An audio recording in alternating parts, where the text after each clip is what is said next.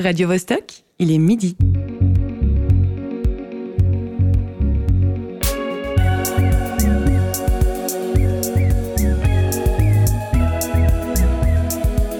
Midi bascule.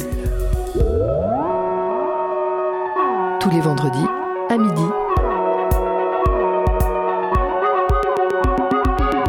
Bah, on est toutes, enfin toutes et tous, hein, je pense potentiellement dangereux. En fait. Je pense qu'on a tous une part d'ombre en nous et il suffit un, un instant T et puis euh, cette part répète quoi. C'est euh, après, euh, je pense que l'acceptation de la peine fait aussi, aussi qu'on accepte qu'on est potentiellement dangereuse. Il est 18h à Hong Kong, où le pourcentage de femmes parmi les personnes emprisonnées est le plus élevé au monde. Elle représente 18,6% de la population carcérale. Il est 10h en Côte d'Ivoire, où l'État ne fournit pas de protection hygiénique aux femmes détenues qui se débrouillent comme elles peuvent avec du papier ou des chiffons. Et il est midi dans le studio du théâtre Forum Mérin où nous sommes libres d'entrer et sortir. Bonjour et bienvenue dans Midi Bascule. La technique est assurée par Cyril Fay. En ouverture, on a entendu Mélanie, détenue au centre pénitentiaire de Rennes, la plus grande prison pour femmes d'Europe.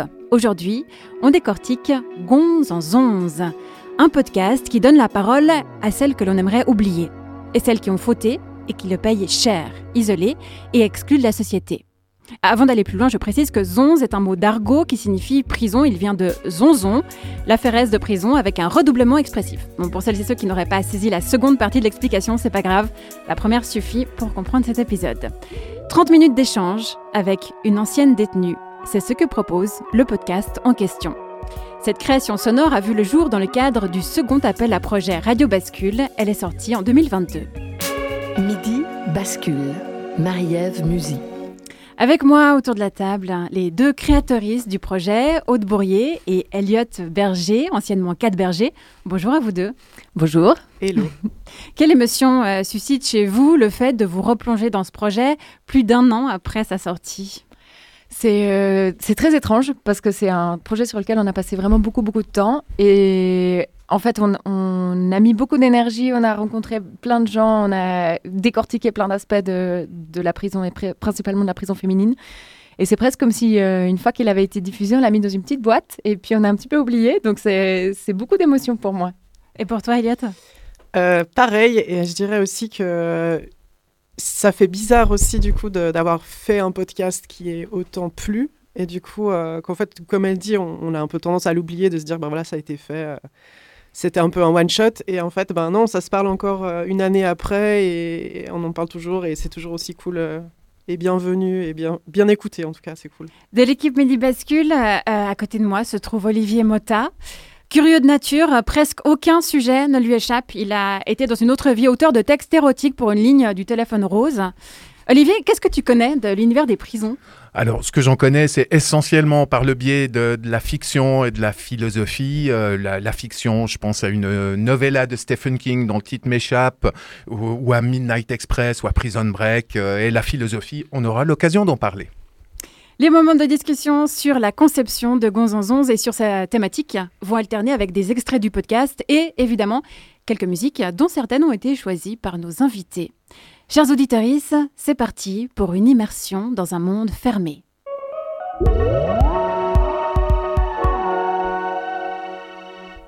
Pour les deux, il s'agissait de votre premier podcast. Qu'est-ce qui vous a attiré dans ce format? Euh, moi, j'écoute énormément de podcasts depuis, je dirais bien, 5 ans déjà. J'adore de, pouvoir juste me plonger dans un univers sonore, qu'on me raconte une histoire, qu'on m'apprenne des trucs. Enfin, j'écoute une diversité de, de podcasts assez euh, époustouflante. Et c'était un défi, en fait. Et, et est-ce que j'arriverai à en faire un? Est-ce que c'est possible et comment on fait Voilà. Et le résultat est plutôt concluant. Elliot, tu as été agent de détention pendant 4 ans. Qu'est-ce qui t'a motivé à parler de la prison? J'ai toujours voulu euh, expliquer à ceux qui étaient dehors, en tout cas, qui ne savent pas ce que c'est d'être enfermé, parce que autant les détenus que nous, en fait, on est enfermés toute la journée. Et je trouvais que c'était important de, de, de, faire partager ce vécu-là et d'avoir aussi un, point de vue sur euh, comment vivent les détenus à l'intérieur, parce que c'est vrai qu'on, comme, comme c'était dit plus tôt, euh, le fait de le voir en série, en film, c'est toujours un peu euh, soit vu comme quelque chose de tragique ou horrible ou à l'inverse un peu un truc un peu romantique ou je sais pas quoi. Et du coup là c'était c'était vraiment pour euh, être dans, dans, le vrai quoi, un truc un peu brut et vrai. On découvre euh, dans un premier extrait Marina Jacques, l'ancienne détenue que vous avez interrogée. Bon, on se dit tu ou on se dit vous? Pour ce premier épisode, nous avons rencontré Marina, une ancienne détenue. Donc, je suis Marina Jacques, je suis née un 21 mai 1961 à Lausanne. J'ai eu une vie euh, professionnelle assez variée, une vingtaine d'années cumulées dans les métiers de la restauration, une dizaine d'années dans le recrutement et placement de personnel en entreprise, puis une reconversion dans le travail social aux alentours de 40 ans, et puis ensuite, euh, cinq années de travail de rue auprès de la population toxicomane et marginalisée de la place de la Riponne à Lausanne. Et puis ensuite, j'ai été récupérée par la police pour faire du travail en lien avec l'office des poursuites, c'est-à-dire d'aller visiter les gens qui ne répondaient pas à leur convocation. Pour mes compétences sociales, en fait, la police m'a fait cet appel du pied. Et puis voilà, à 50 ans, une grosse casse, burn-out, dépression, colère, euh, crise de nerfs et beaucoup d'infractions à toutes sortes de, règlements, ce qui m'a donc amené en prison en 2016 pendant neuf mois. Marina a fait deux séjours en prison. Le premier en 1981, à l'âge de 20 ans, et le second 35 ans plus tard, en 2016. De son expérience, elle en écrira un livre. Dedans, dehors, réflexion d'une femme en cage. Marina a, du caractère, hein. elle parle de façon directe, euh, avec un certain recul et pas mal d'humour. Comment l'avez-vous rencontrée? Ça a été euh, finalement assez facile de l'approcher. On l'a contacté en lui parlant du projet. Je crois que c'était par Facebook qu'on a eu son contact, euh, ou quelqu'un nous avait donné son numéro de portable. Je me rappelle plus exactement. Euh, en fait, l'approche avec Marina a été assez, bah, en fait, à, son image, assez brute, assez euh, OK, on fait ça, venez, on discute, venez chez moi, etc. Mais euh, ce qui est peut-être important de préciser aussi, c'est que pour nous, avant d'avoir le contact de Marina, c'était très difficile de pouvoir approcher une femme détenue ou anciennement détenue. En fait, ça, ça c'est une étape qui était beaucoup plus compliquée pour nous. Malgré les contacts, Elliot, que tu pouvais avoir. Hein. En fait, c'était un peu Ouais, utopique. En fait, on a, on a créé, euh, on, a, on a eu l'envie de faire ce podcast et au début, on s'est dit ah ça va être super, j'ai des contacts, j'ai encore des, des, personnes qui sont à l'intérieur, enfin des, des, anciens collègues, euh, je vais pouvoir euh, passer par telle et telle porte pour pouvoir juste peut-être avoir une interview ou avoir juste un nom de quelqu'un qui est déjà dehors. Enfin, pour moi, c'était pas ça le principal souci de, de, créer ce podcast. Et en fait, on s'est rendu compte que, et mhm. je pense qu'il y avait aussi le, le Covid qui était, qui était bien, bien présent. On a eu énormément de soucis d'avoir même juste des réponses euh, de, des administrations pénitentiaires, que ce soit sur Genève, sur Vaud. Euh, personne n'a voulu euh, même entendre parler de ce qu'on faisait. C'était mhm. vraiment. Donc ça, ça, ça, bloquait plus au niveau administratif qu'au niveau refus des détenus de témoigner, en oui, fait. clairement. En fait, on n'a pas réussi à avoir accès à des personnes détenues. Il y a trop de barrières, il y a trop de ouais, de garde-fou, de je sais pas, de telle information qui doit remonter à telle personne, ta ta. Enfin, c'est quoi votre projet? Pourquoi? Non. Et comme comme dit Elliot, en fait, on a on s'est retrouvé devant des portes closes. Au début de l'extrait, on t'entend déclarer, Aude, pour ce premier épisode, nous avons rencontré Marina. Mm. Est-ce qu'il y aura d'autres épisodes? Alors, à la base, on aurait adoré faire d'autres épisodes. En fait, on avait euh, l'idée d'un triptyque, de commencer avec une femme détenue, ensuite d'interviewer une personne euh, euh, agente de détention, et puis éventuellement peut-être quelqu'un du système judiciaire ou alors une ancienne détenue. Mais en fait, on comment dire, nos parcours de vie ont fait qu'on est devenus parents. et, Bravo. Euh, merci. Et on a eu beaucoup, beaucoup moins de temps pour se consacrer à ce projet-là et puis à donner une suite à ça. Mais c'est toujours quelque chose qui est dans un coin de notre tête et qu'on aimerait bien pouvoir euh, créer d'autres épisodes, en fait. Bah, déjà aussi parce qu'on a vu qu'il a eu du succès, que c'était cool. Et puis c'est des sujets qu'on trouve assez passionnants. On continue à découvrir euh, la personnalité de Marina avec un deuxième extrait. Mon problème à moi, c'est ça a toujours été toujours. Oui, mais c'est pas que celui-ci de problème. Enfin bref, un des problèmes de ma vie, c'est de, de, choisir. J'ai de la peine à choisir. En prison, il n'y a pas de choix.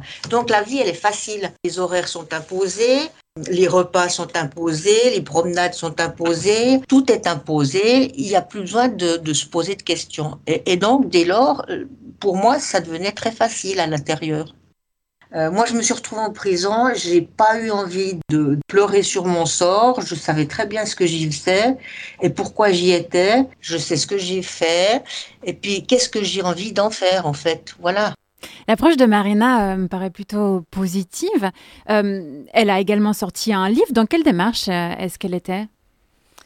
Je pense que ce qui fait aussi la différence euh, par rapport à d'autres détenus, c'est que Marina, donc, elle a fait deux séjours en prison. Et puis, quand elle écrit son livre, elle a déjà une cinquantaine d'années, elle a déjà de l'expérience de vie, elle a déjà un, certain parcours. En fait, elle a, je trouve qu'elle a énormément les pieds sur terre. Et puis, comme elle dit, euh, je, sais pourquoi j'y suis, je sais ce que je fais là. Euh, je pense que sa démarche elle a deux objectifs. D'abord, c'est pour elle-même. Je pense qu'elle a besoin d'en parler, besoin de, partager son expérience. Et puis, je pense que le deuxième objectif, c'est peut-être pouvoir aider d'autres personnes, soit qui traversent un séjour en prison, ou qui en ont traversé un, ou des proches qui sont confrontés à cette situation-là. Et euh, est-ce que le travail euh, sur soi est fréquent de la part euh, des détenus? Est-ce qu'ils ont systématiquement un suivi psychologique? Comment ça se passe en prison? Moi, mon parcours, en tout cas professionnel, en détention, c'était que dans une prison préventive. Donc euh, ça peut changer aussi, je pense, en, exécution de, peine. Euh, à savoir que là, c'était des, des, peines assez courtes. Donc pour moi, l'expérience, c'est plus en fait une envie de comprendre pourquoi on a fait tel ou tel délit ou, bêtise. Voilà. Et, et, après, vraiment, ce côté rédempteur que elle, a en fait voulu, voulu expier sur le papier, euh, je, je pense pas que c'est vraiment quelque chose mhm. qui est. Mais en tout cas, il y a cette recherche de sens, quoi. Et d'ailleurs, c'est aussi peut-être pour ça qu'elle a accepté, euh, quand vous l'avez contactée sur Facebook, mhm. euh, de témoigner. C'était aussi par rapport à son livre, pour aussi en faire, en, parler plus. Oui, en fait, je pense que c'est aussi une des rares détenues qui en parle ouvertement. Et comme elle a déjà sorti son livre, elle n'avait pas de problème à nous en parler. Mais il y a aussi peut-être pas mal de honte d'avoir fait de la prison venant d'autres personnes. Ou en fait, c'est vraiment très très difficile de parler de ce parcours-là. Donc c'est on a eu beaucoup de chance avec Marina et encore une fois, on la remercie d'avoir accepté de partager son expérience avec nous et avec les auditoristes. On va laisser ces premiers extraits décanter avec un peu de musique.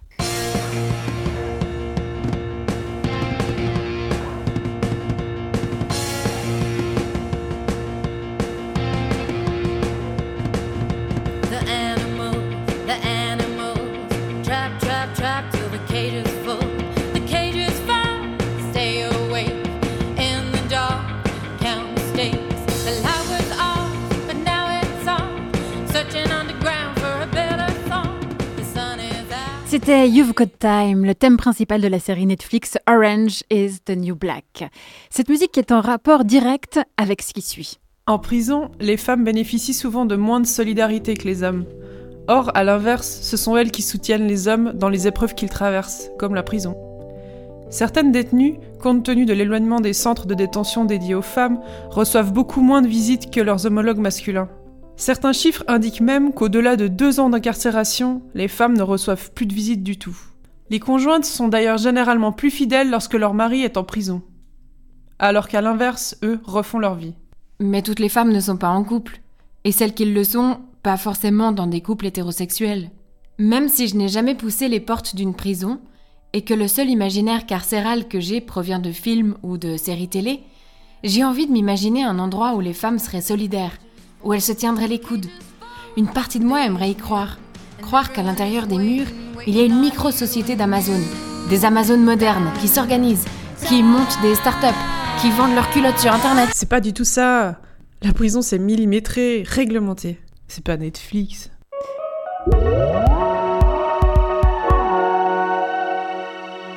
Aude Bourrier et Elliot Berger, on découvre votre podcast Gonzanzons dans Midi Bascule. En quoi cette fausse image, euh, entre guillemets, cool de la prison pose-t-elle problème? Euh, alors, à qui elle pose problème? Je pense c'est aussi ça. Oui, la en, en, tant que détenu, est-ce que euh, c'est difficile Détenu, pardon, en tant qu'agent, en tant qu'ancien agent, c'est un problème par rapport au, au regard que les gens posaient sur ton métier, par exemple? Bon, il y a pas mal de préjugés déjà dans tout ce qui est métier de la fonction publique, que ce soit la police, que ce soit agent de détention. Et, euh, c'est vrai que ça fait pas rêver, quoi. En fait, quand on, quand on imagine euh, le métier d'agent de détention, bah, de nouveau, à travers le cinéma, c'est toujours le méchant, c'est celui qui, qui soit euh, fait de l'excès de zèle ou qui, qui, bat des détenus, par exemple, ou qui fait, euh, j'en sais rien, je peux aller jusqu'à des agressions sexuelles ou, ou même du trafic à travers. Enfin, on peut sortir, donc on peut faire rentrer des choses aussi. Enfin, il y a beaucoup de. Ouais, on n'est on n'est pas super bien vu, c'est clair que c'est pas. Mhm. Au fil du récit, vous tenez deux rôles bien distincts. Euh, tu nous éclaires, Elliot, avec euh, ton expertise euh, d'agent de détention et Aude, tu tiens plutôt la place de l'auditoriste lambda, peu euh, initié à l'univers carcéral. Pour vous, c'était évident dès le départ que le podcast allait être construit avec cette articulation-là Non, pas du tout. Mais euh, en fait, quand j'ai rencontré Elliot, euh, je, suis un peu tombée des nues quand j'ai appris qu'il avait été agent de détention. Parce que moi, qui viens d'un milieu euh, artistique, de gauche, euh, anticarcéral, nanana, en fait, j'étais là, oh waouh, qu'est-ce qui se passe? Et j'étais hyper curieuse de ça. Donc, c'est vrai que je lui ai posé beaucoup, beaucoup, beaucoup de questions. Et puis, en fait, cette, systématique, cette organicité en fait, qu'on a dans notre couple, on s'est dit, ah bah, en fait, c'est ce qui fait le plus sens pour notre podcast. Donc, on a gardé ça comme rôle. Et c'est ce qui le rend particulièrement vivant. euh, il, il fonctionne bien sur le plan dramaturgique Mm. grâce à ça. Et ça nous permet de comprendre aussi, Mm. euh, en- ouais, effectivement, en tant que non-initié. Euh, Aude, donc, tu es comédienne et stand-upeuse, tu avais une expérience de la voix off. Oui. Elliot, pour toi, c'était euh, une première dans le milieu euh, des arts sonores. Comment ça s'est passé? Ça a été très compliqué pour moi d'enregistrer. D'a- D'ailleurs, là, je me réécoute et déjà, j'ai mué. c'est un fait. Euh, C'était très compliqué pour moi d'enregistrer euh, parce qu'en fait, je, je, je- je faisais les enregistrements pour Aude, justement, sur ses, ses mandats pro de voix off et je la voyais parler euh, et j'étais là, ouais, en fait, c'est facile, quoi. Il y a qu'à parler dans le micro et tout se passe bien. Et en fait, euh, quand tu dois appuyer sur play, parce qu'en plus, on a, on a créé, nous, le podcast donc à la maison avec notre matos, quand tu dois appuyer sur play et faire ta phrase longue sans te te- te- te- t'embrouiller, de dire des trucs. Enfin, voilà, il fallait faire des reprises, des reprises. Enfin, voilà, c'était très compliqué pour moi et j'avais pas du tout le. J'étais pas très à l'aise, alors que j'étais tout seul, quoi. Du coup. Mais écoute, ça- euh, ça a l'air d'aller parce que là, en tout cas, euh, dans le direct, je trouve que tu te débrouilles euh, très bien. On continue à, à démystifier la prison avec un quatrième passage de Gonzonzonz. Nous avons tenté de saisir ce qui fait la complexité d'une incarcération féminine, mais aussi ce qui a permis à Marina de tenir, les liens qu'elle a créés et les problèmes qu'elle a pu rencontrer en tant que femme incarcérée. On vous livre aujourd'hui la substantifique moelle de cette rencontre délicate et étonnante. Ça peut arriver à tout le monde, mais il faut effectivement qu'il y ait des choses qui se mettent en place. Tu sais, c'est comme l'alignement des planètes. Il faut à un moment donné qu'il y ait des conjonctions, en effet. Mais ça peut arriver à tout le monde, oui. Et, ça n'a rien à voir avec la classe sociale ou socio-économique, de rien du tout. Moi, j'ai rencontré des gens de toutes sortes, majoritairement. C'est marrant parce qu'à 20 ans, quand j'ai fait mon premier séjour carcéral, la majorité des femmes étaient des prostituées. Et puis là, en 2016, la majorité des femmes étaient des toxicomanes. C'est fou, il y a quand même quelque chose qui s'est déplacé. Mais nonobstant ça, ça peut toucher n'importe qui. Vraiment. Il suffit d'une. Moi, la pote dont je te parlais tantôt, qui est sortie en avril, celle que je nomme Conchita dans mon livre, elle, pas de problème de toxicomanie, pas d'infraction à la loi, euh, divorce malheureux, mari qui paye pas les pensions, donc elle a triché un petit peu avec le fisc, avec ses déclarations pour essayer de s'en sortir financièrement, et puis voilà, hop. Une femme parfaitement insérée, euh, qui avait un travail, qui, qui a d'ailleurs toujours un travail maintenant, qui s'est retrouvée vraiment dans une situation de misère. Puis on est fragilisé quand on est en plus triste, parce que évidemment, quand il y a un divorce, il y a aussi une histoire euh, qui se termine, il y a quelque chose de, de- d'affectif et, de, et qui touche à la sensibilité. Alors, euh, en plus, s'il faut se battre dans ces conditions contre des problèmes euh, financiers, contre des problèmes d'éducation des enfants, etc., eh ben, à un moment donné, je veux dire, euh, il y a un épuisement, c'est une espèce d'effondrement psychologique, et, et, et ça, ça peut toucher n'importe qui. La prison peut toucher effectivement n'importe qui. D'ailleurs, notre chroniqueur du jour, Olivier, est lui-même concerné. Nous venons de le sortir du cachot, nous le tenons enfermé pour qu'il soit productif. Et c'est lui qui écrit ses intros, je préfère le rappeler. Olivier, on t'écoute. Mais enfin, pas du tout, Marie-Ève. Faut assumer tes penchants esclavagistes. Bref, est-ce que vous connaissez le philosophe Jérémy Bentham? Bon, moi non plus IRL, hein, on n'a jamais tapé la discute. Disons que je le connais par le meilleur outil qui soit quand on veut s'évader, les livres. Bentham, donc, imagine à la fin du XVIIIe siècle un modèle de prison, le panoptique. Imaginez deux cercles concentriques. Le plus petit, c'est la tour centrale des gardiens, avec de toutes petites fenêtres. Le plus grand contient les cellules individuelles dont la paroi intérieure qui donne sur la tour centrale est ajourée. Ainsi, les gardiens peuvent observer sans être vus tous les détenus, ce qui donne à ceux-ci le sentiment d'être surveillés en permanence et doit par conséquent les amener à intérioriser les règles du bon comportement carcéral.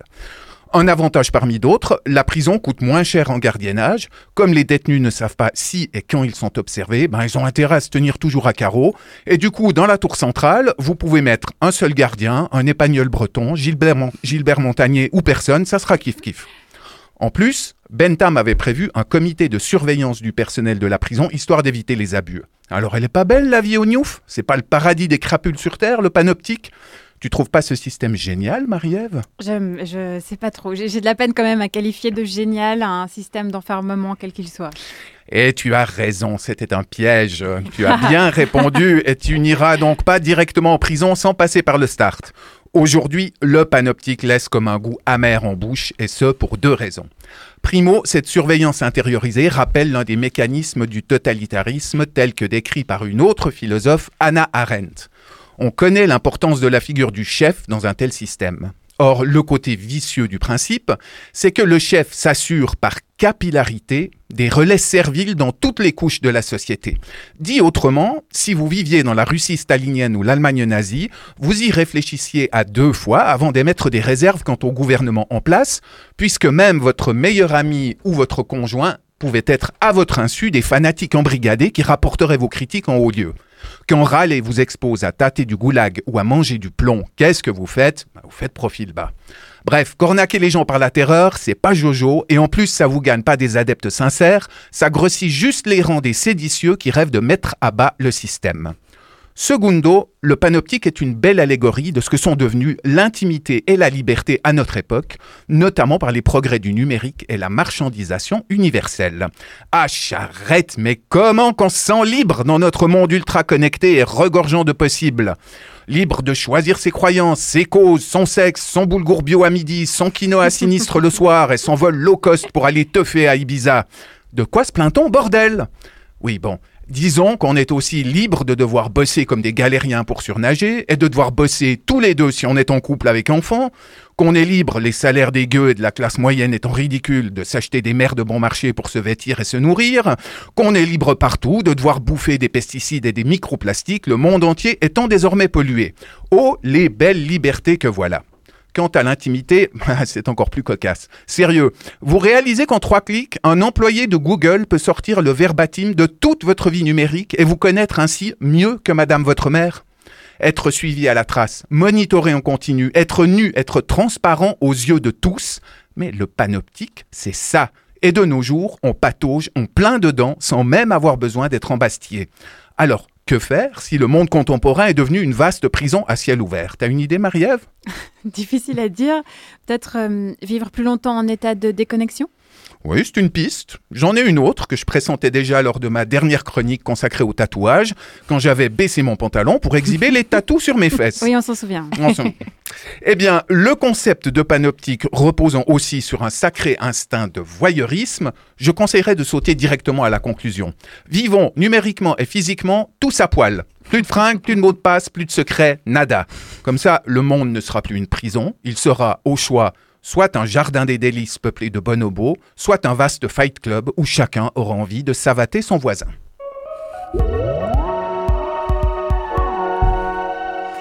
Merci Olivier. Avec plaisir. La prison de la Tour Maîtresse à Genève était construite sur le modèle euh, panoptique, tu le savais? Tu me l'apprends. Elle a été détruite en 1862, c'est pour ça c'est plus d'actualité. Comme quoi, ça devait pas être très concluant. Hein. Aude et Elliot, comment vous appréhendez la société de surveillance dans laquelle on vit? Euh, de manière numérique, tu veux dire ou euh? Oui, par rapport euh, aux, empreintes ou alors aux reconnaissances faciales, par rapport à, tout ça. Pour moi, c'est assez ambigu parce qu'en effet, j'ai un petit peu peur de ça. Donc, par exemple, mon téléphone, je, je, ne le déverrouille pas avec mon visage ni avec mon empreinte digitale.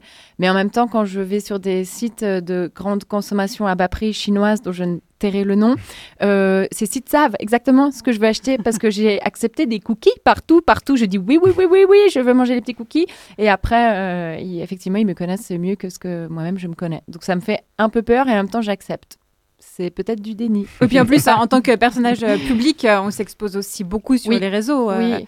Donc, Oui, euh, parce qu'on a besoin de faire de l'autopromo, on parle de soi, on fait un peu des vidéos, on fait Eh, venez regarder mon spectacle, faites ci, faites ça. Et effectivement, la, la frontière privée-publique est parfois pas tout à fait claire. Elliot, est-ce que tu aurais des, des solutions euh, pour y échapper? Tout débranché. Tout débrancher. Ça, c'est radical. Non, moi, je suis aussi. euh, je suis pas un très bon élève. J'ai l'empreinte, j'ai mon visage, j'ai même donné mon ADN pour Ah oui. les recherches Oui. de. Non, Euh, Olivier, fait un peu de la résistance. hein. Il, il, a, il est sur les réseaux, mais sous d'autres noms. Oui, oui, voilà. Et pas sur tous Voilà, les réseaux. et- et, euh, sur très peu de réseaux, effectivement. Mm. Mm. Non, mais c'est peut-être la clé aussi. Il est temps d'écouter un, peu de musique. Elliot, tu proposes un titre très hot de Kali Uchis, Moonlight. Pourquoi ce choix? J'adore en fait mettre euh, random sur euh, Spotify, un peu des playlists euh, que j'aime bien, et en fait après il me propose des nouveautés, et en fait j'adore en fait écouter ça. Voilà.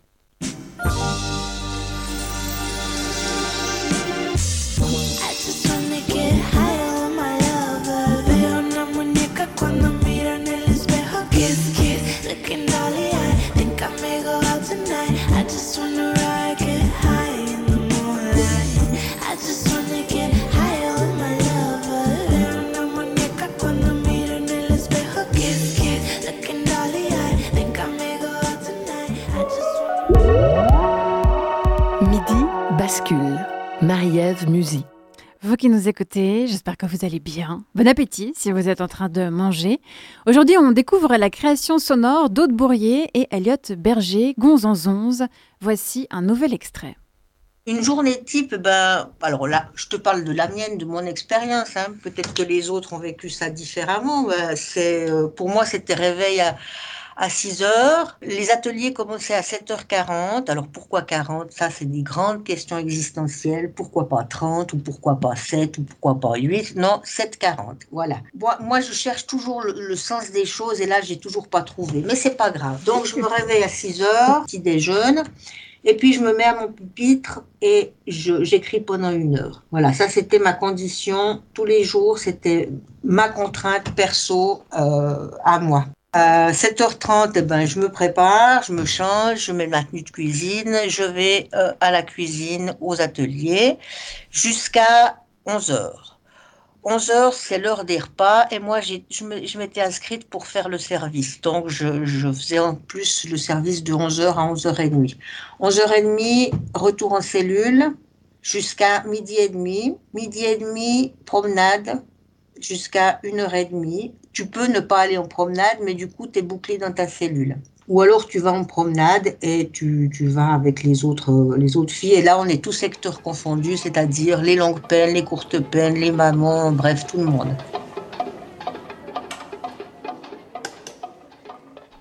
Il y a trois brins d'herbe qui se courent après au printemps. Les petites fleurs, elles ont le look prisant, c'est-à-dire c'est assez moche, mais euh, ça fait rien, c'est du vert.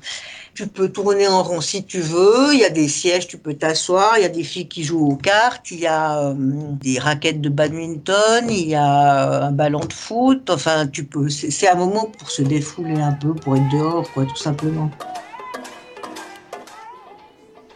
13h30, on retourne euh, aux ateliers et on y est jusqu'à 16h. Après, retour en cellule, euh, 17h souper. Donc, je refais le service jusqu'à 17h30. Après, à 17h30, je descends euh, dans le secteur. Donc, les cellules sont ouvertes dans le secteur jusqu'à euh, 19h30 euh, le week-end et puis 20h30 la semaine. Voilà. Puis après, tu es bouclé en cellule. Aude, comme euh, tu l'expliquais, l'univers carcéral, tu étais étranger avant que tu rencontres Elliot. Qu'est-ce qui t'a le plus euh, surprise? Quel élément t'a marqué? Moi, ce qui m'a marqué, en tout cas, dans ce que Elliot m'en a raconté, c'est les, les rapports qui peuvent être tissés avec les détenus. En fait, c'est oui, il y a un devoir de surveillance, de maintenir l'ordre, de éventuellement désamorcer des conflits, mais en fait, euh, il y, a, y a une- enfin, ils se connaissent au bout d'un moment. Les détenus et les, les agents de détention, il y a un vrai rapport qui se crée, qui peut. Je ne vais pas aller jusqu'à l'amitié, mais disons que je pense que c'est très important aussi de maintenir un lien du détenu avec l'extérieur, avec son cercle familial, etc. Mais le lien à l'intérieur, je pense qu'il est tout aussi primordial pour euh, la santé mentale et le bien-être des détenus. Il n'y a pas un gros, gros roulement entre vous euh, pour faire en sorte justement qu'il n'y ait pas trop de liens qui se créent? De nouveau, ça dépend de la prison. Euh, moi, en tout cas, où j'ai travaillé à Chandelon, euh, on est énormément, enfin, on était énormément de, de gardiens pour énormément de détenus. Donc, c'est vrai qu'il y avait un sacré euh, brassage de personnes. Mais après, euh, on a toujours un peu nos, nos préférés. Euh, moi, je vais pas, je vais pas vous mentir. euh, J'avais un peu mes préférés. Enfin, euh, voilà, il y, a des- il y a des amitiés qui se tissent. j'ai travaillé aussi pendant un an aux ateliers. du coup, à Chandelon, notamment à la bibliothèque. Et il y avait justement, là c'est encore autre chose, mais ce lien un petit peu de... T'apportes quelque chose en fait. T'apportes quelque chose au quotidien à, à ces personnes qui en fait n'ont peut-être pas forcément enfin, découvert tel ou tel livre. Enfin, en tout cas, moi je parle pour mon expérience. Et, là, c'était sympa justement de pouvoir euh, discuter de, choses et autres. Enfin, et c'est clair que ça crée euh, en fait. euh, quand on parle de l'isolement, je pense qu'on peut parler aussi, je fais le, lien avec les personnes âgées qui, qui ont de la peine à, à créer des liens, enfin, à en avoir plus l'âge arrive et, et qui vont, enfin, moi je les vois à la caisse à la Migros par exemple, qui, qui sont en train de, de- de taper des speeches aux caissières qui n'en peuvent plus, Oui, mais oui. en fait elles ont besoin de ça et en fait je pense que c'est pareil en fait, c'est euh, tu choisis pas ton co-détenu, tu choisis pas la personne avec qui t'aimes et tu peux choisir euh, peut-être quelqu'un avec qui tu as envie de parler d'autre chose que Mhm. juste euh, euh, les trucs euh, pas cool, euh, enfin la, la bouffe, Ouais. la bouffe de prison. donc, il y avait quand même une euh, base euh, d'expérience et de connaissances pour construire le podcast.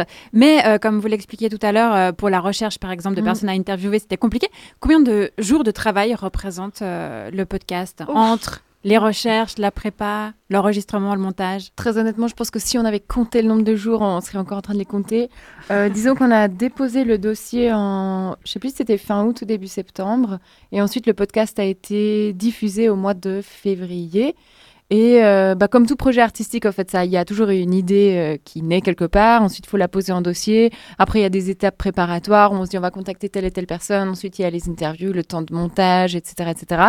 Mais euh, il y a aussi, pour nous, s'il faut faire un petit historique du podcast, un moment où c'était très compliqué parce qu'on a eu tellement de difficultés à trouver une détenue. et finalement, c'était une ancienne détenue qui a bien voulu nous parler. Qu'à un moment donné, on s'est dit, mais est-ce qu'on ferait pas juste un podcast sur le fait qu'on n'arrive pas à faire un podcast? c'était une option qu'on avait envisagée. euh, Et on a aussi essayé de se dire, mais peut-être qu'on pourrait faire une simple fiction. Oui. Où genre, moi, je suis euh, l'intervieweur et, et Aude fait la, la détenue. Puis voilà, on fait une on a fiction. voulu faire un euh, faux, on l'avoue, on avoue. mais heureusement, Marina. euh, Nous arrivait, oui. Comment vous vous êtes organisé dans la, répari- dans la répartition des tâches? On a quasiment tout fait à deux, en fait. On a tout fait ensemble. Euh, les aspects peut-être un petit peu plus techniques, prise de son, euh, montage, bruitage, etc. C'est euh, Elliot qui euh, bidouille avec le logiciel. Mais après, toutes les recherches de son, euh, non, on était assez euh, en commun. Une répara- Donc, euh, ouais. Ouais, après l'écriture des textes, c'est plutôt moi. Toi, c'est plutôt l'aspect technique. Ouais, on est très, très genré, très binaire. Ouais. C'était rondement mené.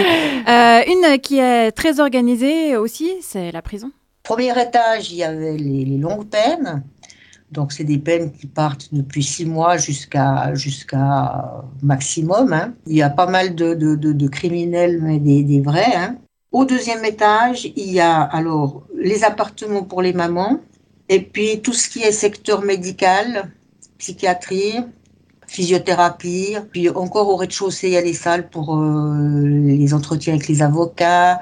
Il y a, on a une salle de gym où on peut aller euh, deux soirs par semaine. Euh, il y a des engins, il y a, il y a tout ce qu'il faut. Il y a encore euh, la bibliothèque une fois par semaine, l'intendance, donc le ménage. Et puis pour les hommes, il y a la menuiserie. Alors les femmes peuvent faire une demande, puis alors ça dépend après si c'est accepté ou pas. Donc la menuiserie, c'est des ateliers où ils travaillent pour des sociétés à l'extérieur. Euh, voilà, je veux dire, non, c'est assez bien organisé. Pour celui qui veut vraiment quand même euh, passer un séjour pas trop désagréable, il y a de quoi faire. On n'est pas bien? Paisible? À la fraîche? Est-ce qu'il y a une nuance à apporter à cette description qui donne une image pas si affreuse que ça finalement? Euh, je pense que ça reste quand même un environnement qui est, qui est très étrange. En fait, on le retrouve nulle part ailleurs. Euh, et je pense qu'il faut y être une fois pour euh, se rendre compte. C'est difficile à expliquer euh, à quelqu'un qui n'est pas allé en prison, en fait, de nouveau, que ce soit en tant que professionnel ou pas. Et c'est. Ça peut être, comme on dit, un peu l'hôtel, on a le droit à la télé. Mais euh, c'est quand même compliqué. C'est dur. Au- et, ouais. Au tout début des- d'émission, euh, la femme qui s'exprimait euh, quand elle disait voilà que tout le monde était potentiellement euh, dangereux, euh, c'était issu d'un documentaire où il disait qu'il y avait une odeur particulière dans la prison. C'est vrai? C'est quoi cette odeur, euh, Elliot? C'est l'odeur prison. Je, je peux pas, je peux pas t'expliquer. Je, je rentre le soir dans mes habits de, de, de maton, je sens la prison. Ouais. Je, pense que c'est ouais. Aude, tu as envie de réagir? Euh, moi, je connais pas du tout l'odeur prison, mais je me demande si c'est euh, comme l'odeur hôpital, qui est indescriptible et on sait que Oui. ça sent l'hôpital. Ouais. ouais. Tu n'as pas profité euh, de la réalisation du podcast pour aller faire un tour dans les couloirs euh, d'une prison pour voir J'aurais adoré, mais malheureusement, ça n'a pas été possible. Mais par rapport à ce que dit Marina, et que c'est un peu. la- Elle dit pas exactement ça, mais que ça peut être un, un séjour pas trop désagréable. Je pense aussi que pour elle, c'est un mécanisme de défense. Enfin, dans le sens où euh, elle, est, elle fait. Elle est drôle, elle aborde ça avec beaucoup d'humour, enfin les, les fleurs euh, look prison, enfin je pense que c'est aussi pour elle une manière de se, de se détacher un petit peu de ce qu'elle a vécu et de la dureté de, du fait d'être euh, emprisonnée. Olivier, ça te parle? C'est- C'est c'est vrai qu'en l'écoutant, on, se- on se demande si c'est un ressort psychologique qui lui est propre, parce que quand elle parle des horaires, de l'organisation de la prison, etc., on a, on a le sentiment qu'il y a une espèce de contentement fataliste euh, qui est proche du lâcher-prise, qui renvoie à ce qu'elle disait dans un extrait précédent. Vous êtes libéré du fardeau Mhm, d'avoir à choisir. euh, c'est... Ouais, c'est quelque chose qui revient souvent. euh, c'est euh, le fait de de pas avoir besoin de gérer sa, sa propre vie. Et je pense que quand tu es en roue libre, il y en a beaucoup justement qui, qui aiment ça, hein, qui aiment le cadre, qu'on leur donne du cadre, qu'on qu'on les qu'on les materne quoi. Et c'est Mhm. vraiment Se laisser ouais. porter. Ouais, exact. Ouais. Aude, tu nous as recommandé un groupe genevois aux influences rétro, Barrio Colette. Il a vu le jour pendant la pandémie. Dans le morceau qu'on va écouter, Fille Garçon, qu'est-ce qui te plaît? Euh, j'aime beaucoup leur euh, folie euh, et leur simplicité, et c'est des amis, et j'aime beaucoup leur travail. C'est parti.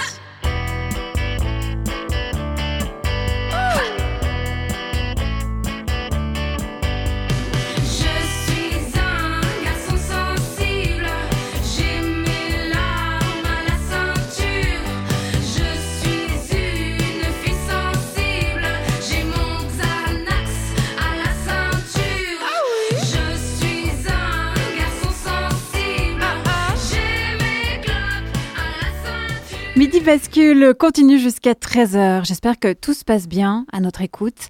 Nous sommes en plein focus sur le podcast Gonzonzonze. Quel est le bilan de cette expérience Aude Bourrier et Elliot Berger? Euh, très positif. euh, ça a été vraiment une, une riche aventure où on s'est retrouvés aux manettes de ce projet euh, radiophonique pour la toute première fois pour, pour tous les deux, et vraiment l'envie d'en refaire un. Pareil. Moi, j'ai découvert les podcasts pendant la pandémie et du coup, euh, de pouvoir en faire un dans la foulée, c'était top. Et j'ai trop envie de continuer, mais il faut qu'on trouve le temps. Alors, en avril, on a consacré une émission euh, aux moyens de financement et aux méthodes de diffusion d'un podcast pour les auditoristes intéressés. Il s'agit de l'épisode 28 que vous retrouvez évidemment euh, sur notre plateforme radiobascule.ch. Euh, et on a parlé des différentes façons de faire circuler sa création sonore, notamment les festivals, par exemple Sonore ou à Genève, euh, les yeux grands fermés. Euh, quel a été le parcours Vous n'avez pas non plus eu le temps vraiment de faire circuler votre podcast On avait si, quand postulé même à Sonore, je crois, mais on n'avait pas été retenu. Ouais, Sonore, ça a pas. Et puis un autre festival dont j'ai oublié le nom. Euh, mais oui, j'avoue que la diffusion du podcast, on n'a pas encore pris le temps de vraiment bien le faire. C'est parce que vous attendiez qu'il y ait l'épisode 2 et 3 voilà. avant de... on attendait de faire nos nuits surtout. Et- mais par contre, euh, tu parlais des retours que vous aviez eus. Oui. Euh, quels ont-ils été? Euh, beaucoup de gens étaient. En fait, on a fait beaucoup de teasing aussi. On était là, Ah, on est en train de préparer ça, on prépare ça, on prépare ça. Et les gens euh, at- attendaient euh, ce podcast et ces épisodes. Et en fait, le, retour majoritaire qu'on a eu, c'est bah, il sort quand le deuxième? Donc, on s'est un peu fait prise à, notre propre piège. Où, voilà, faut qu'on fasse la suite. Quelle a été la réaction de Marina en écoutant le podcast monter Euh, très chou, elle a beaucoup beaucoup aimé, elle a partagé euh, l'épisode aussi et euh, maintenant elle a, comme on est amis Facebook aussi, je sens qu'elle suit un peu nos actualités, qu'elle repartage ce qu'on fait mais dans d'autres domaines euh, qui n'ont rien à voir, notamment le théâtre, le stand-up, etc. Donc c'est peut-être une- pour l'instant une amitié virtuelle qui s'est créée et, et peut-être que ça va déboucher sur autre chose. En Suisse, les femmes représentent moins de 6% de la population carcérale. Mais pour des raisons de coût, elles font les frais de la surpopulation dans les prisons, où les places qui leur sont dévolues manquent, alors qu'elles nécessitent des structures carcérales adaptées à leurs besoins spécifiques, notamment la maternité ou du personnel féminin. En Suisse, les deux seules prisons spécialement dédiées aux femmes sont la Tuilière à Lausanne et Indelbank à Berne. Il y en avait une à Genève, Rion Park, qui a fermé ses portes en 2014 car jugée trop onéreuse. Mais alors ça veut dire que s'il y a plus de place, tu peux te retrouver enfermé à Berne. Ouais, Et les visites de ta famille, de tes enfants? C'est plus compliqué, plus cher aussi pour se déplacer. Tu sais, les détenues genevoises qui sont en préventive à Chandelon subissent un régime différent que celui prévu par la loi. Par exemple, elles sont cloîtrées au troisième étage dans un grand bâtiment rempli d'hommes. Elles ont moins de possibilités de mouvement, moins d'activités, elles ne peuvent pas aller travailler dans les ateliers car ils ne sont pas mixtes. Elles ne peuvent donc pas gagner de l'argent et dépendent entièrement de l'aide extérieure. Une fois de plus, elles se retrouvent dans une situation de perte d'autonomie et de dépendance. On empêche les femmes d'avoir accès au même type de travail que les hommes, on restreint leur liberté de mouvement, un peu comme dans la vie à l'extérieur en fin de compte. Bah ouais, dedans, dehors, c'est pareil.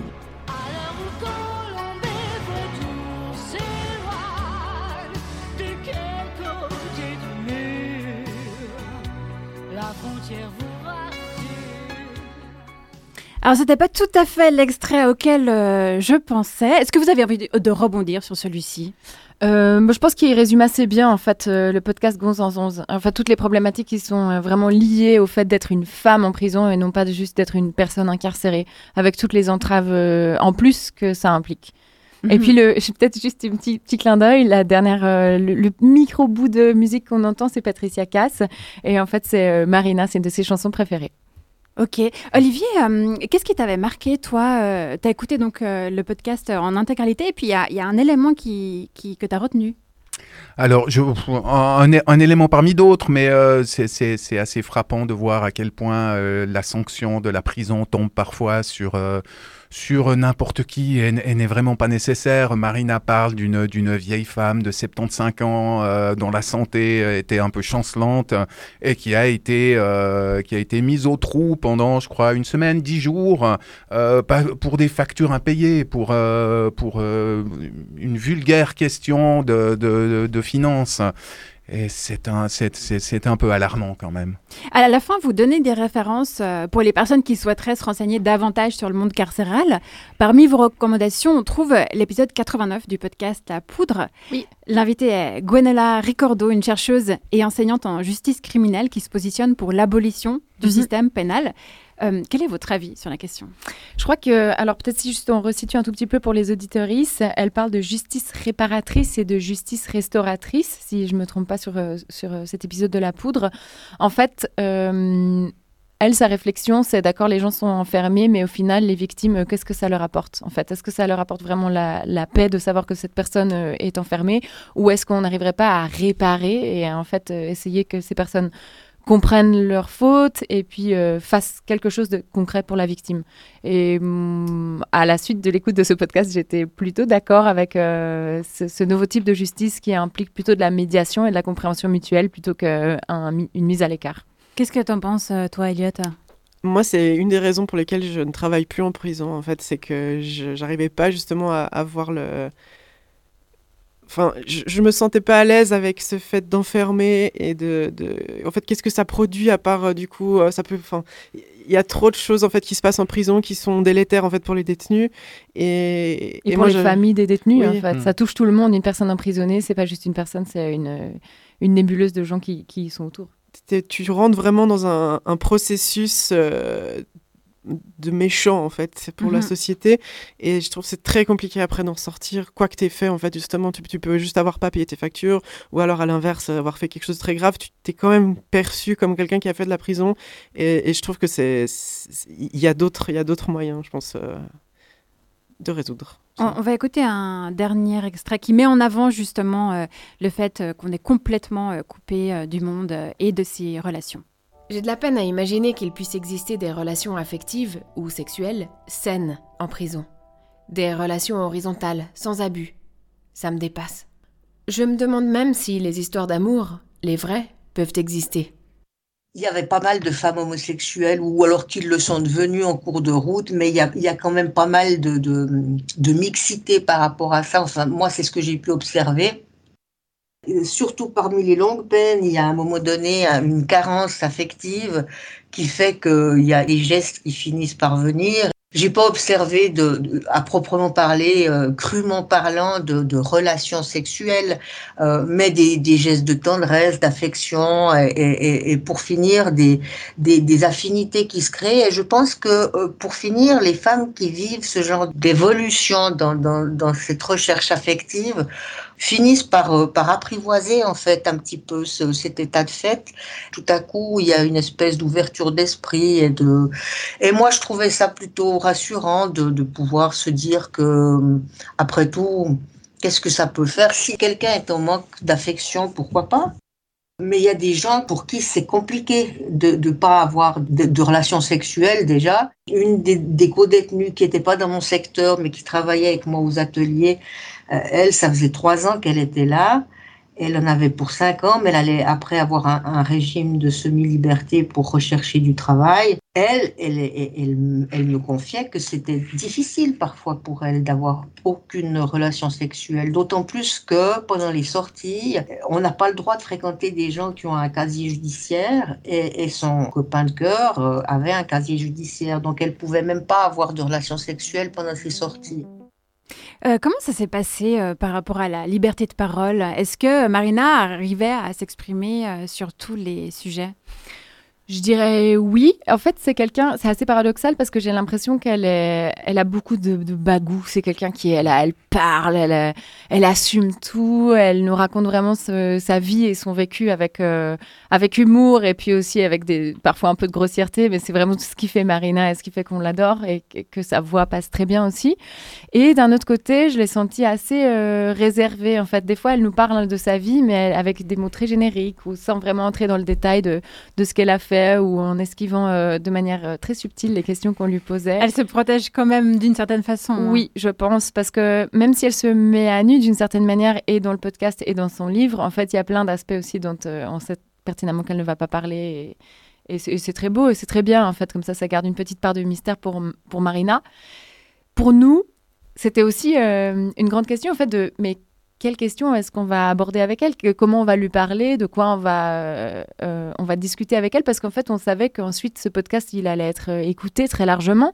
Et pour moi, il y a aussi cette, cette fine frontière entre le voyeurisme et c'est comment la vie en prison. Alors, c'est vrai, vous avez des relations sexuelles, nanana. Et en fait, et ça se passe comment juste une journée en prison pour les gens qui n'y sont jamais allés? En fait, comment est-ce qu'on arrive à, rester vrai, authentique, en donnant certains détails de vie ou de parcours qui permettent de rendre ce podcast vivant et vrai, enfin vraiment plus vrai que nature, et en même temps en respectant sa part d'intimité à elle. Est-ce qu'elle avait un droit de regard sur le montage? On lui a fait écouter le podcast avant que qu'on le soumette à, à Radio, à Radio Bascule. Ouais. Parce qu'au total, vous avez enregistré combien d'heures euh, de discussion avec elle? Hein Au niveau des rushs, euh, on est à... On a deux heures, non? Plus de deux heures, ouais. Plus de deux heures, ouais. Et il y, a un tr- il y a quelque chose qui était assez intéressant, c'est qu'on avait euh, plein de questions euh, un peu euh, idéales sur nos envies de faire des Mhm. questions féministes, Mhm. d'aborder des sujets. Et en fait, elle nous a cassé dès le début. Elle a dit, ah, ben, comme, comme elle dit de- l'extrait, qu'elle n'est pas féministe. Et en fait, on s'est retrouvé avec bah, qu'est-ce qu'on leur. Qu'est-ce que- que- quoi? Ouais. Qu'est-ce qu'on lui raconte maintenant Quelles questions on va lui poser et, Oui. euh, Oui, et, après, alors, je- pas, on n'a pas tout diffusé, donc il y a certaines choses qu'on n'a pas entendues là. Donc, euh, chers auditeurs, n'hésitez pas à aller euh, faire un tour sur le site de Radio Bascule pour écouter le podcast en entier après. Mais il est notamment question aussi, vous, vous avez replacé euh, plein de choses dans leur contexte, à savoir où elle, elle, elle était en prison avant le mouvement MeToo et elle disait qu'elle ne voyait pas du tout d'ag- d'agression sexuelle. Oui. et vous avez remis ça avec un peu de recul, euh, vous avez nuancé les propos, quoi. Oui, parce que euh, je pense qu'il y a plein de choses. Alors, soit elle s'en rend pas tout à fait compte, soit elle n'a pas été confrontée directement. Mais en fait, le, le podcast, enfin la création du podcast, c'est aussi fait en plusieurs étapes. Donc il y a une grande étape de recherche où, effectivement, à part le fait de devoir chercher quelqu'un qui voulait bien nous parler, on a aussi beaucoup lu sur la prison, le fait d'être une femme en prison, euh, des études sociologiques, des impacts justement sur les familles, euh, qu'est-ce que ça représentait le fait d'être une femme en prison. Et en fait, riche de, de toutes ces lectures et de tout ça, ensuite, nous, on a une Marina qui nous dit pas du tout ce qu'on pensait. Donc euh, c'est aussi pour ça que soit on a recontextualisé, soit en fait on a aussi accepté que voilà, c'est des voix euh, qui sont pas forcément, euh, qui disent pas forcément la même chose et c'est ok. Et est-ce que vous avez pensé à certains moments euh, mettre des audios, des extraits audio d'autres sources? Dans votre podcast justement ou, ou vous l'avez reformulé à votre manière à chaque fois? Euh, non, on l'a reformulé à notre manière parce que c'était beaucoup des lectures. Et puis, comme on avait envie de faire un univers sonore euh, euh, bien spécifique à ce podcast-là, à Gonz en Onze, on s'est concentré sur la voix de Marina. Et ensuite, toutes les petites références, c'est plutôt de la pop culture ou c'est des, des bruits de portes, etc. On n'avait pas envie d'avoir d'autres voix que celle de Marina. Mhm. Elliot, est-ce que tu as envie d'ajouter quelque chose avant qu'on termine cette émission? Un élément dont on n'aurait pas parlé encore Hmm. Un petit mot de la fin. Allez, écoutez le podcast et, et mettez-nous des commentaires pour nous dire qu'il faut qu'on en crée un deuxième. On le fera. Olivier, est-ce que tu aurais envie d'ajouter quelque chose? Oh, pe- pe- peut-être une chose euh, au, sujet de l'abolition éventuelle du système carcéral. euh, ça, le- les, politiques étant euh, majoritairement de droite, un peu un peu partout en Europe, je doute que ça arrive bientôt. Et je crois que c'est surtout une question de moyens qu'il faut de toute urgence mettre, comme pour toute infrastructure publique. Si vous ne mettez pas assez d'argent dans l'hôpital, dans l'école, dans les moyens de- de- de déplacement et, et dans les prisons, vous créez des situations totalement délétères euh, et, et des, et des- des catastrophes programmées. Et il, faut, il faut investir, tout simplement. Mhm. C'est ce qui ressort d'ailleurs dans le podcast par rapport euh, au peu de prisons euh, pour les femmes euh, qui existent en fait, euh, Mhm. et en Suisse euh, et en Europe plus largement. Euh, avant, donc euh, co- comme je l'ai dit, hein, le podca- podcast entier euh, peut être écouté sur radiobascule.ch et aussi sur Spotify ou euh, sur Apple Podcast. Aude, tu es euh, en spectacle euh, ce soir, mais c'est complet. Oui. Et tu as une autre date Oui, j'ai une prochaine date, c'est le 15 juin au Caustic Comedy Club. Et là, c'est pour revoir mon, mon spectacle de stand-up qui s'intitule Dur à cuire. Et tu nous fais un pitch euh, en 15 secondes Un pitch en 15 secondes, en gros, c'est l'histoire d'une personne queer qui devient parent et c'est très difficile. C'est pas drôle. du tout autobiographique. Non Bah, merci beaucoup en tout cas à Aude Bourrier et à Elliot Berger d'être venus euh, en plateau pour partager cette heure avec nous. Merci à vous qui nous écoutez. Derrière le micro de chroniqueur, vous avez entendu Olivier Mota. En régie, c'était Cyril Fay et moi, c'est Marie-Ève Musy. La semaine prochaine, nous parlerons d'une rencontre qui fait des miracles, celle de l'art avec la santé. En attendant, je vous souhaite de basculer agréablement dans le week-end.